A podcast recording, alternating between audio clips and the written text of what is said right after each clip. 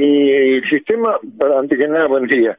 El tema es el siguiente, eh, se está implementando, mejor dicho, la ANSES implementó un sistema nuevo que se llama eh, CUNA, que es cobertura universal de adolescentes, de la niñez y la adolescencia, en el cual va a haber un único sistema liquidador. ¿Qué quiere decir esto?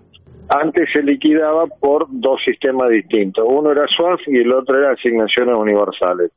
Entonces, la persona que estaba trabajando, cuando dejaba de trabajar, que nosotros acá en la zona lo vemos muy frecuente por el tema de la, del empleado rural, que queda en, digamos, en reserva de puesto, ahí pasaría a cobrar la madre. ¿Qué pasa?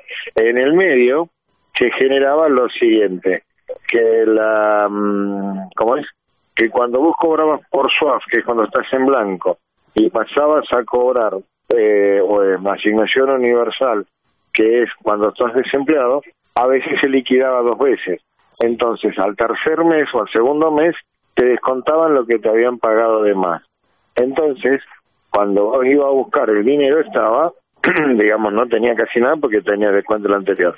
Para evitar esos inconvenientes de ida, venida, reclamo, no reclamo, pago, no pago, se generó este sistema donde todo tiene una única liquidación. Entonces, estés en blanco o estés en, digamos, desocupado o en reserva de puesto, automáticamente siempre lo están liquidando porque el eje central es el, niño o el adolescente, ¿no? Claro. Bueno, entonces eso ya ya se ha acomodado, digamos. Se ha acomodado, o sea, a ver, vamos a seguir, o sea, lo que nosotros nos dijeron es que hasta el 3 de, hasta el 3 de septiembre iban a empezar, 3 4 de septiembre iban a empezar a liquidar todo. El tema es el siguiente. Eh, básicamente, para no tener inconveniente, tiene que estar actualizados los datos. No quiere decir que no vayamos a tener inconveniente. ¿Cuáles serían los inconvenientes? Es que la criatura tenga lo que nos sería a nosotros es que falta la acreditación de papá y la mamá. O sea, básicamente es actualizar datos, lo que se llamaría actualizar ADP. Pero obviamente que los casos ya van a ser menores, ya vamos a tener una respuesta más rápida y el reclamo se hace ahí directamente, no habrá inconveniente. Bueno, e-, ese es un tema. ¿Y qué otro tema han estado trabajando que, que requiere, digamos, eh, no sé si cuestionamientos, pero sí la, pregunta de los usuarios del sistema? No, básicamente es que hasta que nosotros, tanto nosotros como el usuario se acostumbre cómo, cómo va a liquidar. Eh, el tema está también es que muchas personas que cobraban en el correo no están percibiendo en el correo porque fueron bancarizados. Ah. Entonces, eh, ahí es donde nosotros estamos, o la misma persona va a cobrar un lugar y si no me pagaron, no, no es que no, no le pagaron.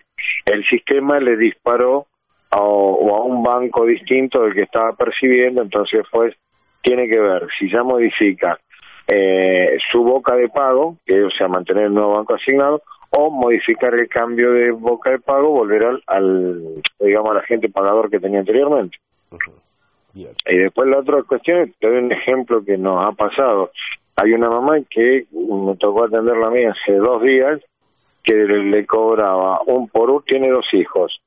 Eh, un nene cobraba en Bariloche, creo, y el otro nene acá en Roca. ¿Qué pasa?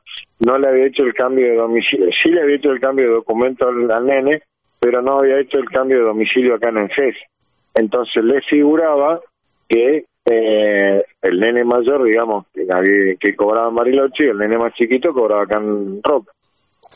El sistema le disparó como dispara en función a la criatura, no en función a los domicilios de los papás, le había disparado dos bocas de pago totalmente distintas.